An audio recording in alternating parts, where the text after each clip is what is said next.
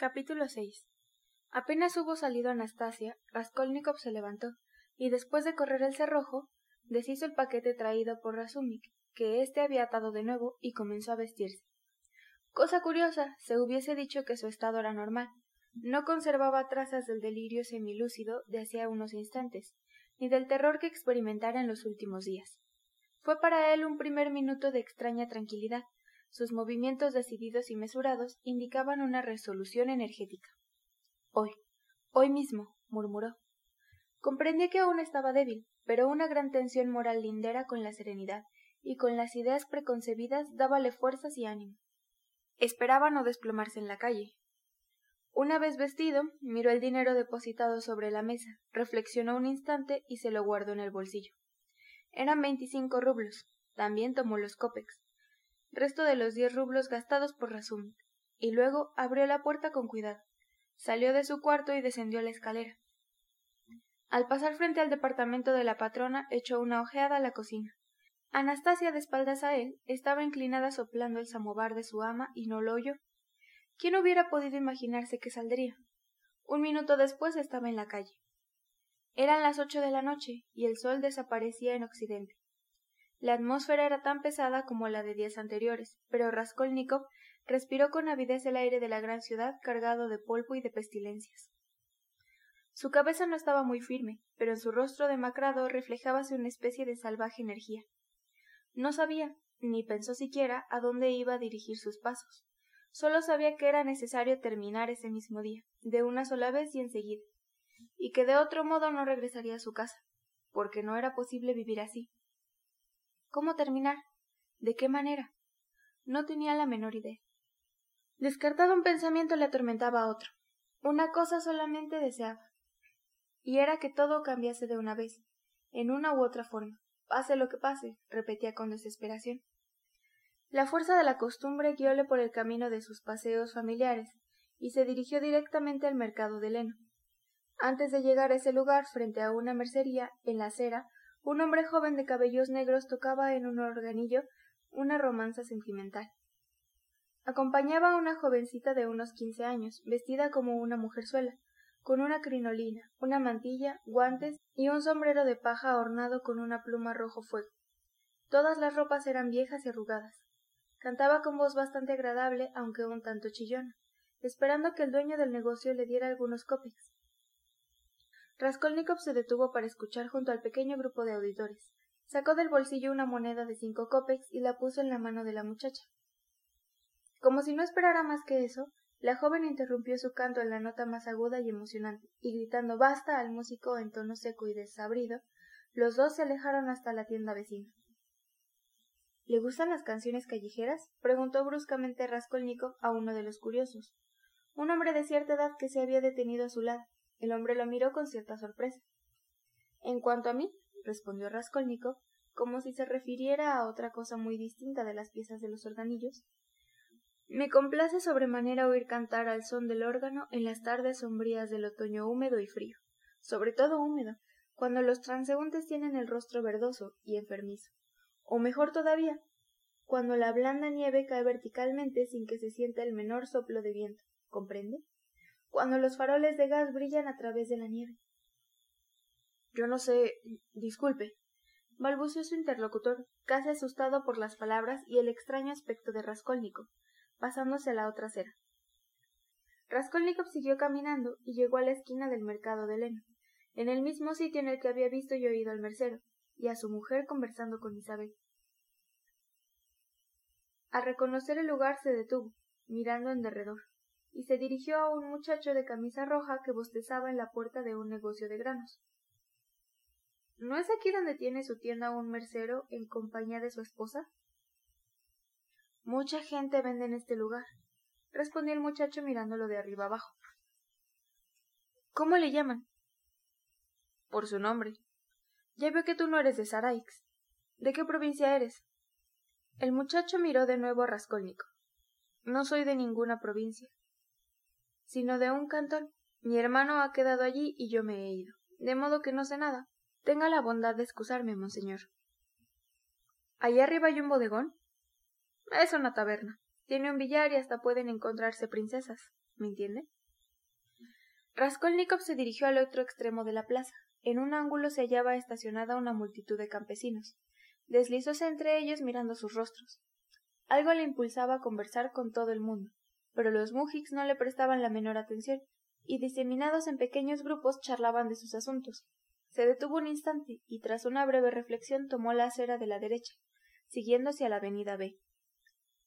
Se internó en una callejuela que había recorrido a menudo, y que llevaba de la plaza al paseo de los jardines. En ocasiones anteriores habíase sentido atraído hacia aquellos lugares cuando estaba invadido de gran repugnancia por sus proyectos, para asquearse más aún de ellos. En aquel momento iba por allí sin pensar en nada. Existía en esa callejuela una gran casa, ocupada toda ella por despachos de bebidas, restaurantes y bodegones, de los que cada instante salían mujeres vestidas en forma llamativa y con la cabeza cubierta sin abrigo. En dos o tres lugares estacionaban en la acera, de preferencia en las cercanías de los subsuelos, cuyas escaleras daban acceso a establecimientos poco recomendables. En uno de estos oíase una varaunda infernal que causaba conmoción en toda la calle. Tocaban la guitarra, cantaban, reían y hablaban estrepitosamente. Buen número de mujerzuelas habíase agolpado en la entrada, unas sentadas en los escalones, otras en el cordón de la acera y otras de pie conversaban y reían. Cerca de ahí un soldado ebrio trataba de avanzar haciendo heces, con un cigarrillo en la boca, lanzando imprecaciones a cada paso. Al parecer quería entrar a alguna parte, pero no recordaba dónde. Un individuo andrajoso cambiaba insultos más a mejor con otro de su misma catadura. Un tercero, completamente borracho, estaba tendido en medio de la calzada. Raskolnikov se detuvo junto al grupo de mujerzuelas que charlaban ruidosamente. Todas llevaban vestidos de indiana y calzado de piel de cabra, y tenían la cabeza descubierta. Algunas pasaban de los cuarenta años, otras no llegaban a los dieciocho. Casi todas tenían los ojos hinchados. Los cantos y el estruendo infernal que surgían del subsuelo llamaron la atención del joven, sin que hubiera podido decir el motivo.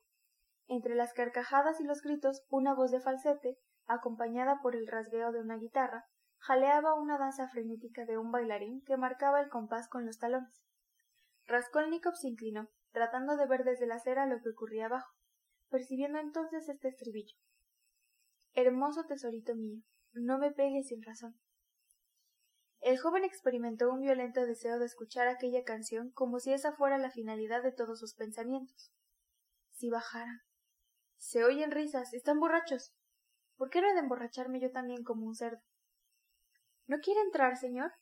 le preguntó una de las mujeres de voz bien timbrada y de aspecto agradable todavía. Era joven y tal vez la única del grupo que no inspiraba repugnancia. Oh, qué linda chica, contestó Raskolnikov después de observarla. La joven sonrió halagada por el piropo. También usted es un joven muy simpático. simpático. Si solo le quedan la piel y los huesos, observó con voz ronca una mujerón. Es probable que recién salga del hospital. Parecen hijas de generales, lo que no les impide tener las narices como berenjenas. Interrumpió de pronto un mujik que se había adelantado. Llevaba la blusa desabotonada y su expresión era maliciosa y risueña. Vamos, entra, ya que has venido. Yo entro, mi reina. Y bajó los escalones. Raskolnikov pretendió seguir su camino. Oiga, señor, le gritó la joven. ¿Qué se te ofrece? Tendré sumo grado en pasar algunas horas en su compañía, pero ahora me siento confusa en su presencia. ¿No quiere darme seis copex para tomar una copa a su salud? Raskolnikov introdujo la mano en el bolsillo y tomó unas monedas, quince copex. ¡Qué bueno! y qué amable es usted. ¿Cómo te llamas? Cuando quiera pregunte por Duclida. Qué desafortunada gruñó una de las mujeres del grupo designando un gesto a la joven. No sé cómo se atreve a pedir de esa manera. Yo me moriría de vergüenza. Raskolnikov levantó los ojos, mirando con curiosidad a la que hablaba. Era una mujer de unos treinta años, con el rostro ajado y cubierto de moretones, y el labio superior inflamado. Había pronunciado esas palabras con la mayor calma y seriedad. ¿Dónde he leído? pensaba mientras se alejaba. ¿Dónde he leído que un condenado a muerte dijo pocas horas antes de subir al cadalso que preferiría vivir de cualquier manera antes que morir tan pronto, aunque fuese sobre la cima de una montaña, en una roca donde solo hubiera espacio para colocar los pies, y que en torno hubiera solamente abismos, océanos, tinieblas eternas, una inmensa soledad azotada por continua tempestad, aunque debiera pasar allí toda la vida durante mil años, toda la eternidad.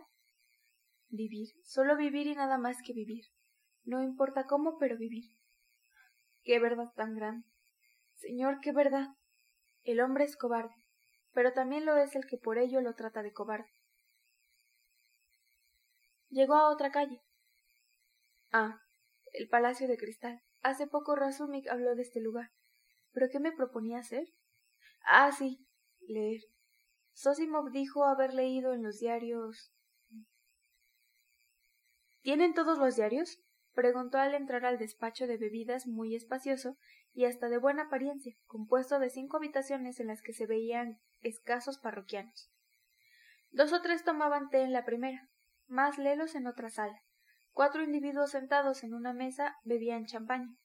Raskolnikov creyó reconocer entre ellos a Sametov, pero a la distancia no podía distinguir bien.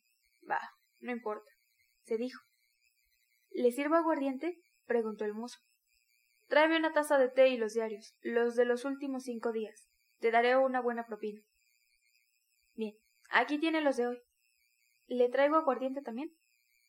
Al cabo de unos instantes el servicio de té y los diarios atrasados fueron colocados sobre su mesa.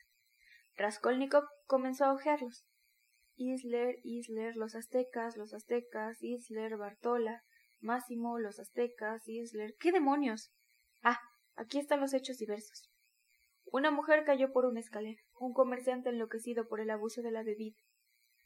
Un incendio en las arenas, un incendio en el barrio de Petersburgo, otro incendio en el mismo barrio. Isler, Isler, Isler, Máximo. Aquí está. Una vez hallado lo que buscaba, comenzó a leer. Las letras bailaban ante sus ojos, sin embargo, logró llegar hasta el final de la crónica, y luego buscó febrilmente en los números posteriores las últimas noticias. Nervioso temblar agitaba sus manos mientras volvía las hojas. De pronto alguien sentóse a su mesa junto a él. Levantó la vista y vio que se trataba de Samiotov. En persona, con su aspecto de siempre, sus anillos, su gruesa cadena de oro, sus gruesos cabellos partidos por una raya impecable y peinados con pomada, su elegante chaleco, su levita un tanto desgastada y su camisa de dudosa blancura. Estaba alegre, o por lo menos sonreía con aire bonachón y satisfecho. Su rostro, un poco cetrino, parecía ligeramente iluminado por la alegría que da la champaña. ¿Cómo? ¿Usted por aquí? Comenzó con expresión de sorpresa y en un tono que podía hacer suponer una vieja relación. Razumik me dijo ayer que permanecía siempre sin conocimiento. Vaya una cosa extraña. ¿Sabe usted que estuve en su casa? Raskolnikov esperaba esto.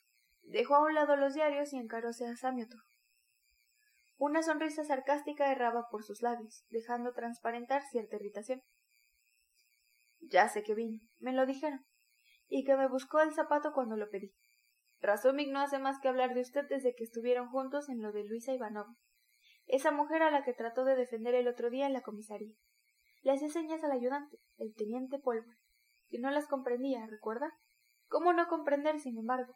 La cosa era clara, ¿no? ¿Qué individuo? ¿Quién? ¿Pólvora?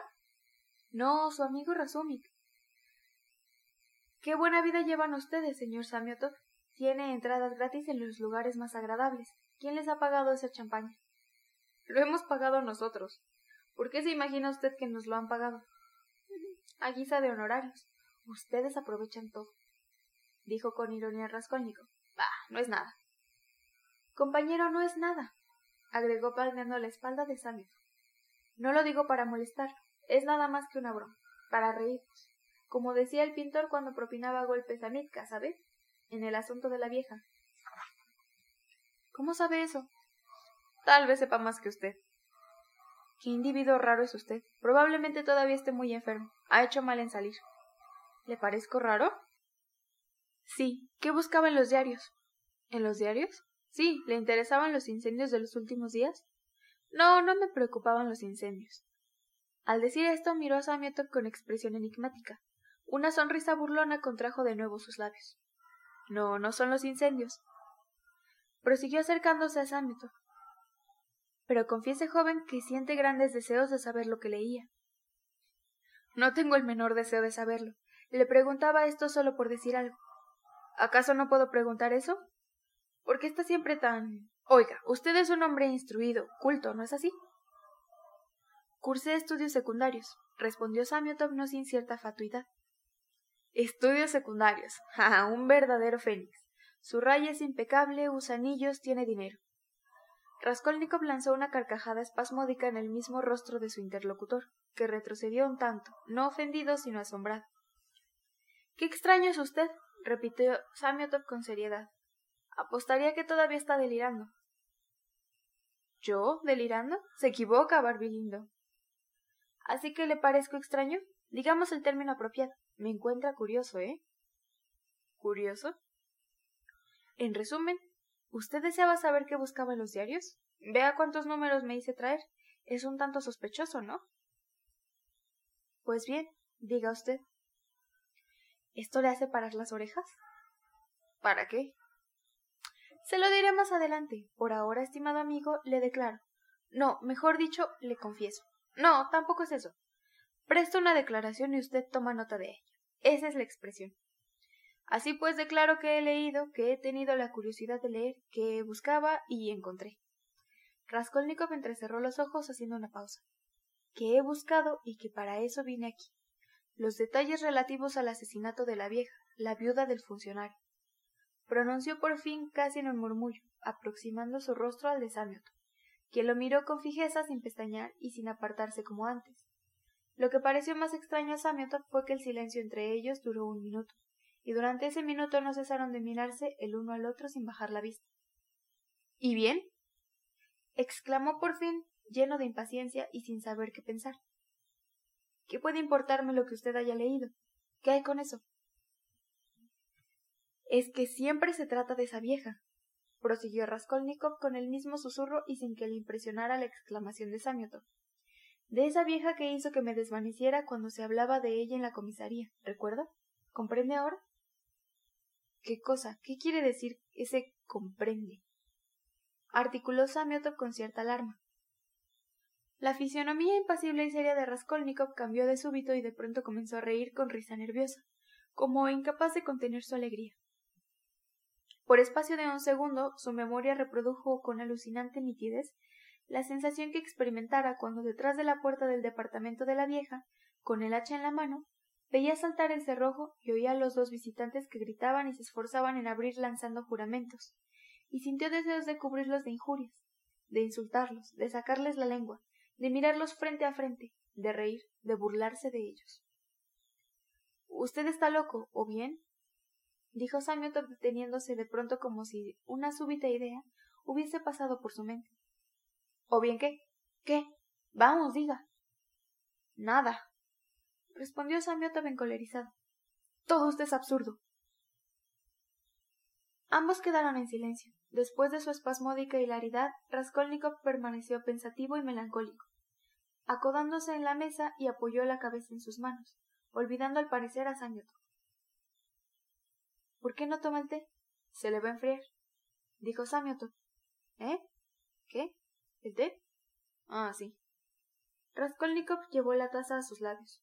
Comió un pedazo de pan y mirando de nuevo a Samiotov, pareció recordar dónde se hallaba y sacudir su abatimiento.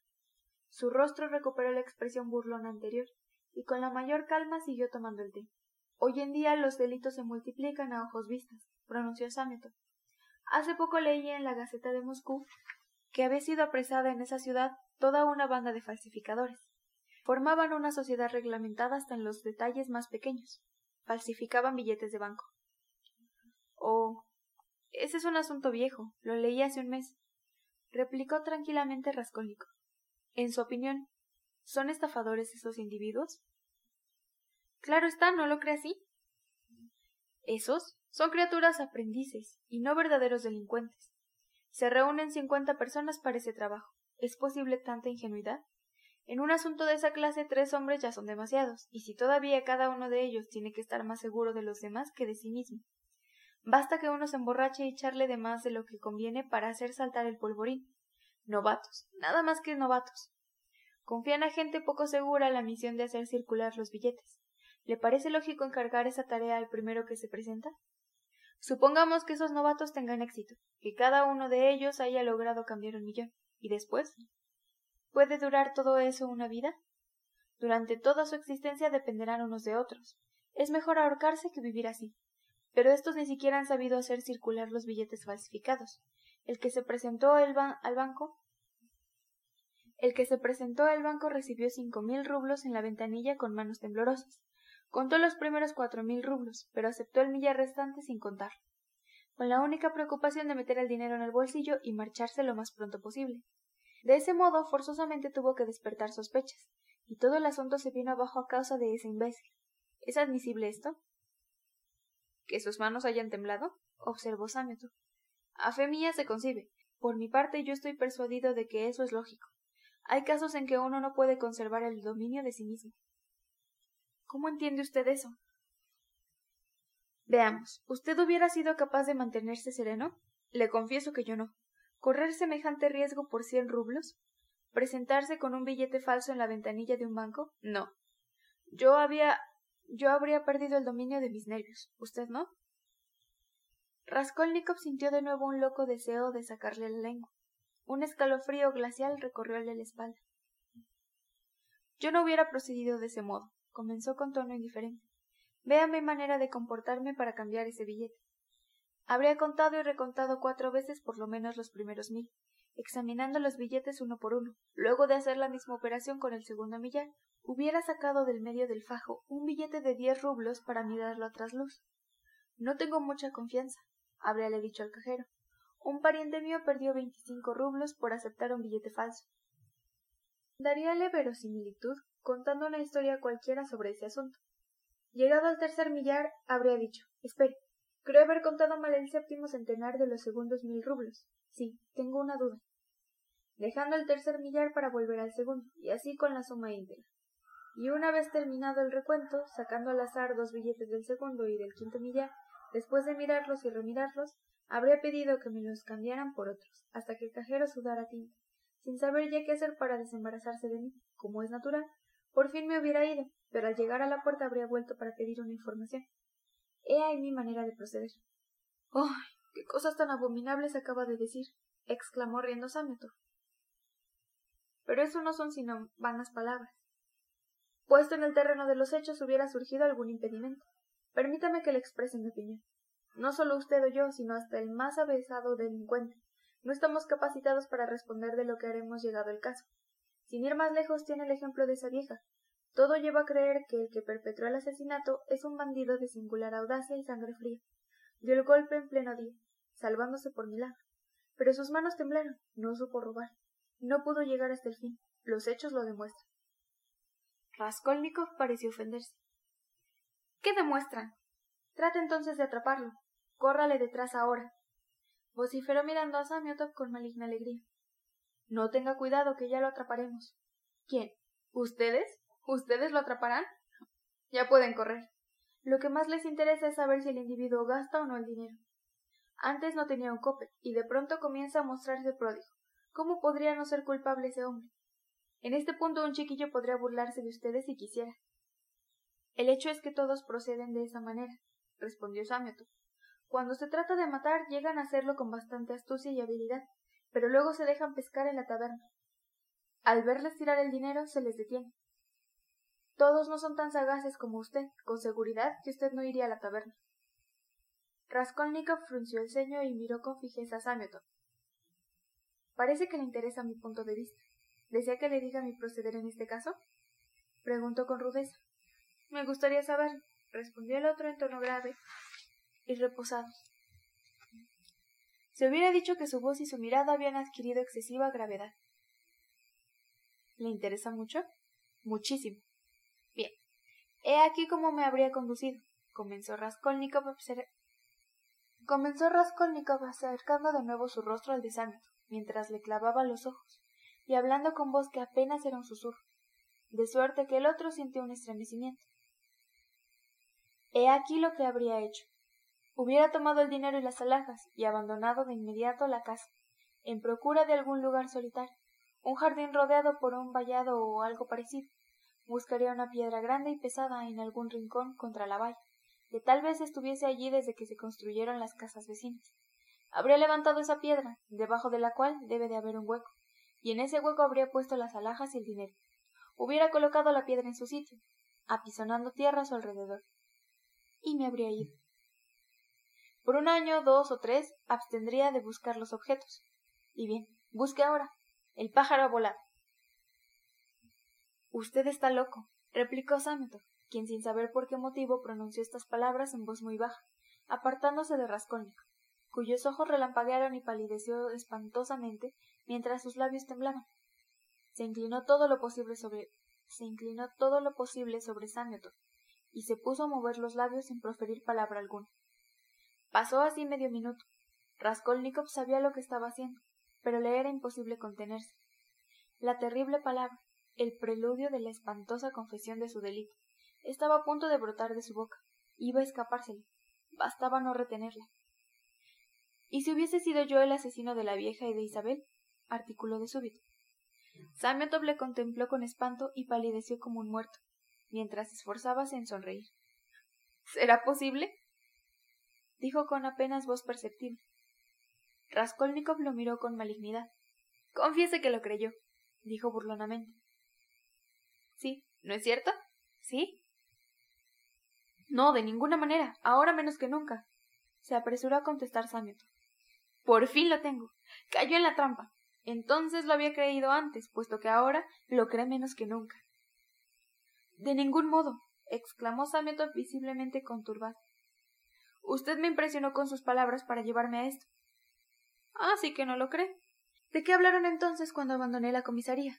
¿Y por qué me interrogó el teniente Pólvora después de mi desvanecimiento? Oiga usted, ¿cuánto le debo? gritó el mozo levantándose y tomando su gorro.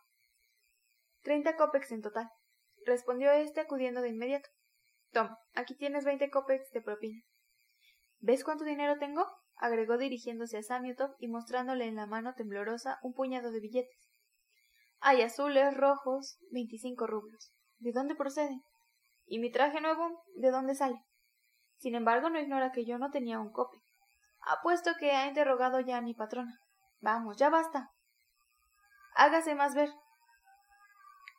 Salió agitado por una sensación rara, histérica, con una mezcla de intenso placer, a pesar de que estaba triste y terriblemente abatido. Su rostro gesticulaba como si acabara de atravesar una crisis. Su abatimiento no hacía más que ir en aumento. Al menor choque a la primera sensación, sus fuerzas volvían a él sobreexcitadas, pero le abandonaban con la misma rapidez a medida que la sensación se iba atenuando. Una vez solo, Samiotov permaneció buen rato sentado en el mismo lugar, sumido en hondas reflexiones. Raskolnikov, sin proponérselo, acababa de trastornar todas sus ideas acerca de un punto determinado y de fijar de una vez por todas su opinión. Ilya Petrovich es un imbécil, se dijo con firmeza. Apenas Raskolnikov había abierto la puerta de calle, vio a Razumik que disponía a entrar. A un paso de distancia, uno del otro no se habían visto, de modo que casi chocaron. Por un instante miráronse con sorpresa. Razumik estaba estupefacto, pero su asombro dio pronto paso hacia una cólera terrible que hizo centellar en su mirada. Así que es aquí donde te encuentro, vociferó a voz en cuello. Te has levantado de la cama, y yo que te busqué hasta debajo del diván. Fuimos a revisar hasta el granero. Por tu culpa casi le pego a Anastasia. ¿Y te encuentro aquí? ¿Qué significa esto, Rodia? Dime la verdad. Confiesa, ¿me entiendes? Significa que todos ustedes me hastían, y que quiero estar solo, respondió con calma Raskolnikov. Solo. Cuando ni siquiera puedes caminar, cuando tienes la cara más pálida que un cirio, y respiras con fatiga. Idiota. ¿Qué has venido a hacer aquí? Confiesa sin demora. Déjame pasar, dijo Raskolnikov pretendiendo apartarlo con un ademán, lo que enfureció aún más a Razumik. Haciéndolo con fuerza por un brazo, rugió más que dijo ¿Dejarte? ¿Te atreves a decir déjame pasar después de lo que acabas de hacer? Bien, ¿sabes lo que voy a hacer contigo sin perder un minuto? Te voy a atar como un paquete y te voy a llevar al hombro a tu casa, para encerrarte con llave. Oye, Razumik, Comenzó con suavidad Raskolnikov en apariencia tranquilo por completo. ¿No ves que no apriecio en lo más mínimo tus servicios? ¿Qué manía tienes de hacer bien a quien le importa un comino lo que puedas hacer por él? ¿No ves que me molestan? Vamos, porque has venido a acosarme desde el comienzo de mi enfermedad. ¿No te hice comprender hoy bastante que me atormentas, que me fastidias? Qué afán de martirizar a la gente. Te aseguro que todo esto retarda mi restablecimiento porque me mantiene en un estado de incesante irritación. Déjame de una vez tú también, por amor de Dios. ¿Qué derecho tienes para fiscalizar mis actos a la fuerza? ¿No te das cuenta de que estoy en plena posesión de mis facultades? ¿Cómo obtener de ti que no me impongas más tu presencia y términos de prodigarme tus cuidados? Soy un ingrato, lo acepto.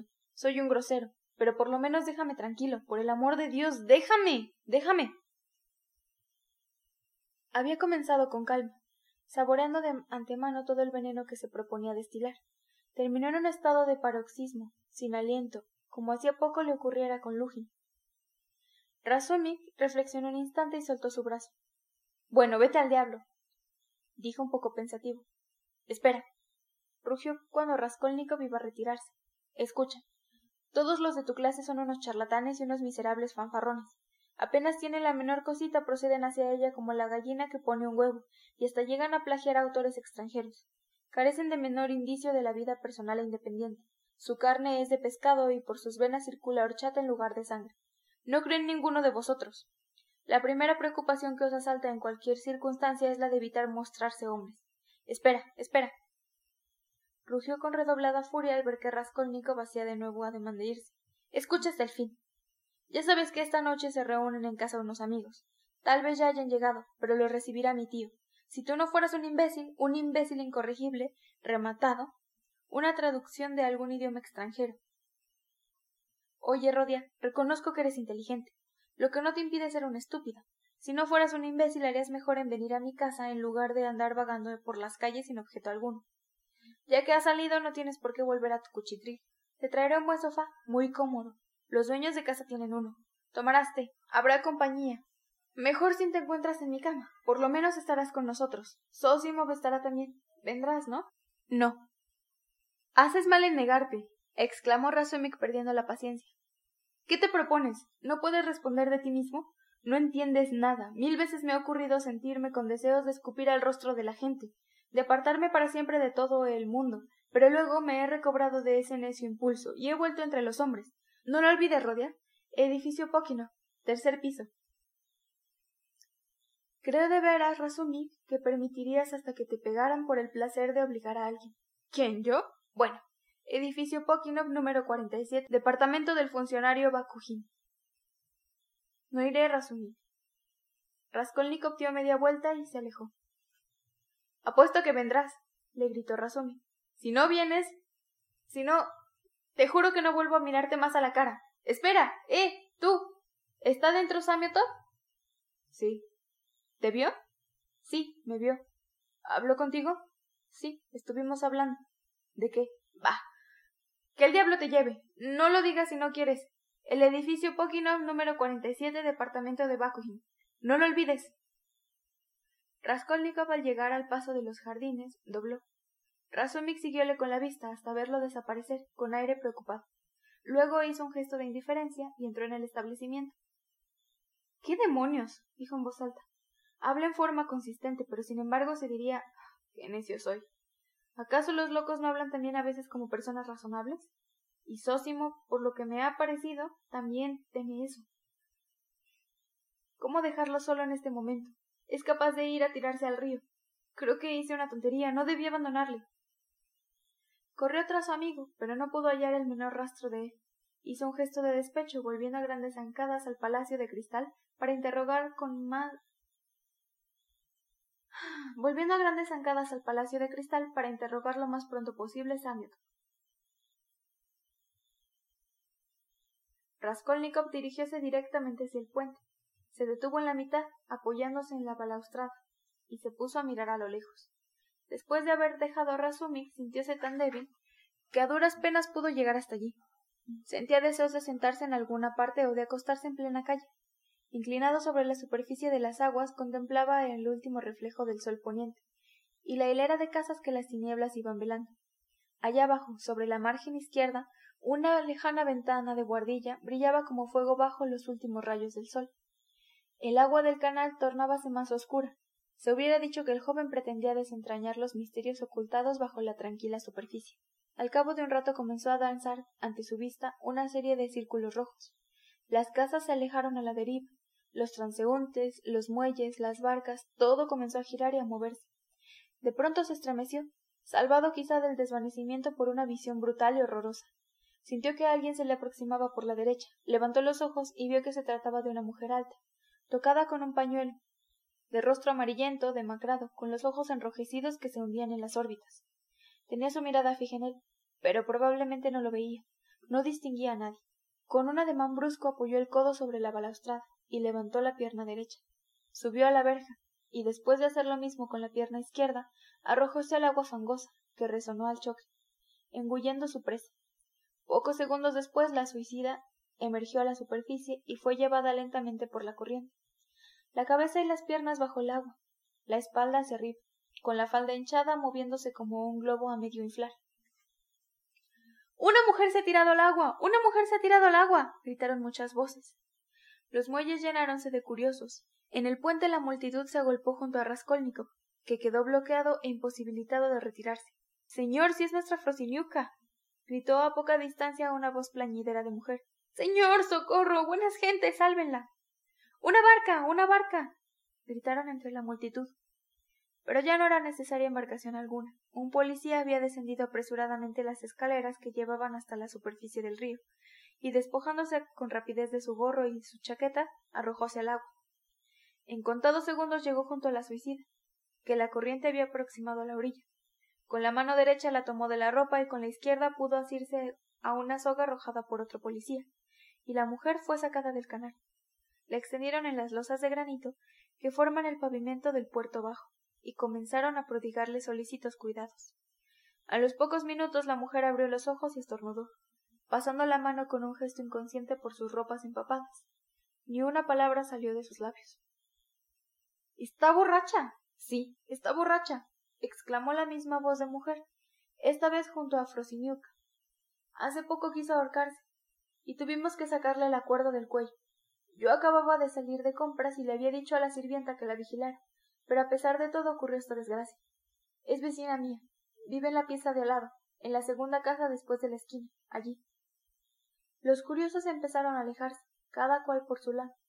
Los dos agentes de policía siguieron ocupándose del infeliz. Alguien dijo que era necesario llevarla a la comisaría. Raskolnikov contemplaba todo aquello con una extraña sensación de apatía e indiferencia. De pronto se sobresaltó. No, es innoble, el agua. No vale la pena. Estoy seguro de que Samiotov no sospecha de mí, pero ¿por qué no estaba en la comisaría? Las oficinas permanecen abiertas hasta las nueve. Se volvió de espaldas a la balaustrada, mirando en derredor. Vamos, ¿por qué no? Se dijo resueltamente, y abandonando el puente encaminóse hacia el lado de la comisaría. Su corazón estaba como vacío. No quería pensar. Hasta su angustia habíase disipado. No quedaba en él ni el menor rastro de aquel impulso de energía que lo había hecho salir de su casa para terminar. Y bien, esto también es una solución. Pensaba mientras recorría con lentitud el muelle del canal. Después de todo, terminaré porque se me da la gana. Pero, ¿es una solución eso? ¿Qué importa? Siempre me quedará un pie cuadrado de espacio para vivir. Qué fin, sin embargo. ¿Es posible que eso es el fin? Pero estoy tan cansado. Quisiera sentarme o acostarme lo más pronto posible. Lo que más me avergüenza es la estupidez que voy a demostrar. Vamos, terminemos de una vez. ¿Qué ideas más estúpidas pasan a veces por la cabeza? Para trasladarse a la comisaría tenía que seguir derecho y doblar en la segunda calle, a la izquierda. La oficina quedaba dos pasos de allí. Pero antes de llegar a la primera boca calle se detuvo, y después de reflexionar dio un rodeo, internándose por una callejuela sin propósito definido, tal vez para concederse algún reposo y ganar tiempo. Caminaba con la vista fija en el suelo. De pronto parecióle que le murmuraban algo al oído. Levantó la cabeza, viendo que se encontraba frente a la puerta de aquella casa, a la que no había vuelto desde aquella noche. Impulsado por un deseo irresistible, inexplicable, entró. Después de franquear el umbral, encaminóse hacia la primera escalera de la derecha, y comenzó a subir los bien conocidos escalones que llevaban al cuarto piso. Reinaba la oscuridad de siempre, a cada rellano Raskolnikov se detenía, mirando con curiosidad en derredor. Una ventana del primer piso había sido renovada. Entonces esta ventana no estaba. Pensó. He aquí el departamento donde trabajaban Dimitre y Nicolás. La puerta está recién pintada y cerrada. Debe de estar desalquilada. Este es el tercer piso. Y el cuarto. Aquí es. Vaciló un instante. La puerta del departamento que ocupara la vieja estaba abierta. Había gente dentro. Se escuchaban voces. No esperaba encontrar a nadie allí. Tras breve reflexión, subió los últimos peldaños y entró en el departamento. Varios obreros lo estaban pintando y arreglando, lo que le causó cierto estupor. Sin saber por qué habíase figurado que lo hallaría en el mismo estado en que lo dejara, tal vez aún con los cadáveres tirados en el suelo. Se encontraba con un departamento de paredes peladas, sin muebles. Extraño espectáculo. Se adelantó hacia la ventana y sentóse en el alféizar. Solo había dos obreros, dos muchachones ocupados en pegar en las paredes un papel blanco con florecillas color violeta, en reemplazo del viejo papel amarillento y desgarrado. Raskolnikov, sintiendo inexplicable despecho, contempló con hostilidad aquel nuevo papel, como si lamentara todos aquellos cambios. Los empapeladores se disponían a dar por terminada su tarea del día, poniendo en orden sus cosas y preparándose para retirarse. La entrada de Raskolnikov no había llamado la atención, y proseguía su charla. Una mañana llegó a mi casa, decía el mayor al más joven, muy temprano, emperifollada como para ir a un baile. ¿Qué te pasa? le pregunté. ¿Qué vienes a hacer aquí esta hora? Tito Basilich, me dijo, a partir de hoy quiero ser solamente tuya. Ya ves cómo es, y emperifollada, ya te digo, como un figurín de una revista de modas, de una verdadera revista de modas. Dime, ¿qué es una revista de modas? inquirió el más joven. Se veía que estaba haciendo su aprendizaje junto al mayor. Una revista de modas es una revista con figuras en colores que todos los sábados llegan por correo para los astres y las modistas. Es para mostrar cómo tienen que vestir hombres y mujeres. Son dibujos. Los hombres están siempre vestidos con trajes muy elegantes, pero en la sección de mujeres, ah, si vieras, las arreglan también esos individuos que aunque dieras todo lo que tienes no podrías pagar lo que valen. ¿Cuántas cosas se ven en este Peter? Exclamó el menor encantado de la conversación. Hay de todo. Sí, y lo demás que no sabes, declaró el más de edad con aplomo. Raskolnikov levantóse y pasó a la habitación en que estaban antes el cofre y la cómoda, y que sin los muebles le pareció extremadamente pequeño. El empapelado era el mismo. En el rincón se distinguía el lugar que ocupara la vitrina de las imágenes. Después de su inspección volvió a la ventana. El mayor de los muchachos lo miraba de reojo, y de pronto le dijo en forma brusca ¿Qué busca usted aquí? Por toda respuesta Raskolnikov se levantó, pasó al vestíbulo y tiró del cordón de la campanilla. El mismo, el mismo sonido que le era familiar, de hojalata resquebrajada. Tiró una segunda vez, luego otra. Escuchaba y los recuerdos acudían a su memoria. La sensación de entonces, terrible, punzante, monstruosa, volvía a repetirse con agudeza.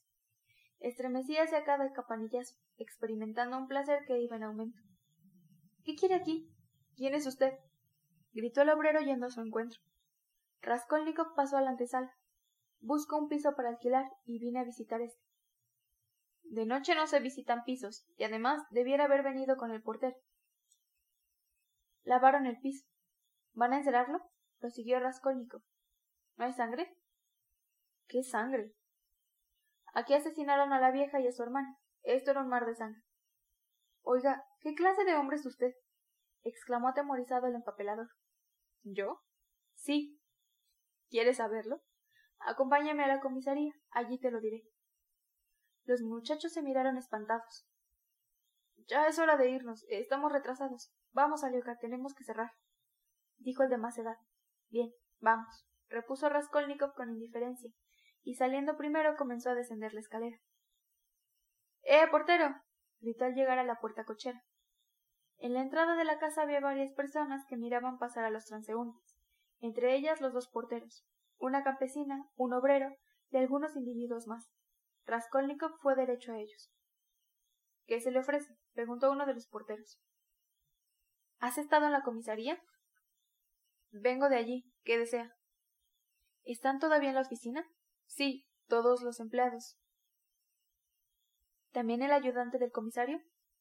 Estaba hace un rato. ¿Me dirá por fin qué desea? Raskolnikov no respondió. plantándose en medio del grupo con aire pensativo. Vino a visitar el departamento, dijo el mayor de los empapeladores acercándose. ¿Qué departamento? El del cuarto piso donde estábamos trabajando. Nos preguntó por qué habían lavado la sangre, pues dice que allí hubo un asesinato, y que tiene interés en alquilarlo. Luego se puso a tocar la campanilla y no sé cómo no rompió el cordón de fuerza a tirar. Vamos a la comisaría, agregó, y allí diré todo. El portero miró a Raskolnikov con el ceño fruncido, visiblemente intrigado. ¿Quién es usted? preguntó con aire amenazador. Rodion Romanovich Raskolnikov, ex estudiante. Vivo en la casa Schill, cerca de aquí, en una callejuela vecina.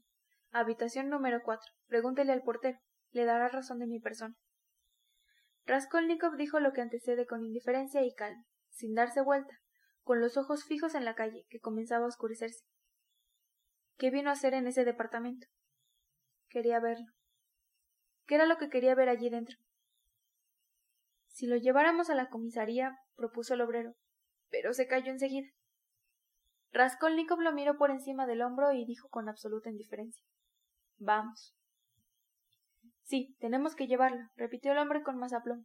Si ha venido por eso, es algo que sabe, ¿no? A lo mejor está ebrio, refunfuñó el otro portero. Pero, ¿qué quiere en resumen? gritó el primer portero, que comenzaba a enfadarse de veras. ¿Qué se propone al venir a molestarnos con sus tonterías?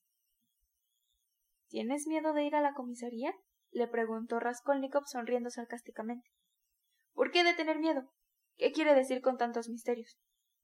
Es un bribón, exclamó la campesina. Sí, ¿para qué discutir con él? dijo el segundo portero. Un hombrachón alto y hercúlea apariencia, con la chaqueta sobre un hombro y un gran manojo de llaves en la cintura. Vamos, vete de una vez antes de que se acabe la paciencia. Eres un imbécil. Que te vayas, te digo y tomando a Raskolnikov de un brazo le arrojó sin esfuerzo aparente al medio de la calzada. El joven estuvo a punto de caerse, pero pudo recuperar el equilibrio, y después de mirar en silencio a los espectadores se alejó. ¡Qué individuo! pronunció el obrero. Ah, el mundo está lleno de gente rara, asintió la campesina. Hubiera sido mejor llevarlo a la comisaría, agregó el obrero. ¿Para qué? dijo el portero de cuerpo hercúleo. Debe ser un pillo pero ya que se ha ido, que vaya a hacerse ahorcar a otra parte. ¿Iré o no iré? Preguntábase mientras tanto Rascónico, llegando a una boca calle y mirando en derredor suyo, como si esperara que alguien dijera la palabra decisiva. No hubo respuesta. Todo estaba sordo e inanimado, como en las piedras del piso. Muerto para él. Para él tan solo. De improviso, a doscientos pasos de allí, en la extremidad de la calle, oyó gritos y animadas discusiones, y vio muchas personas en torno a un elegante carruaje. ¿Qué ocurría? Raskolnikov dobló a la derecha, mezclándose entre la multitud. Parecía querer aferrarse a cualquier pretexto y al notarlo sonrió con una expresión de burla, pues su resolución estaba adoptada en lo concerniente a su visita a la comisaría, y sabía que estaba resuelto a que dentro de escasos instantes todo terminara.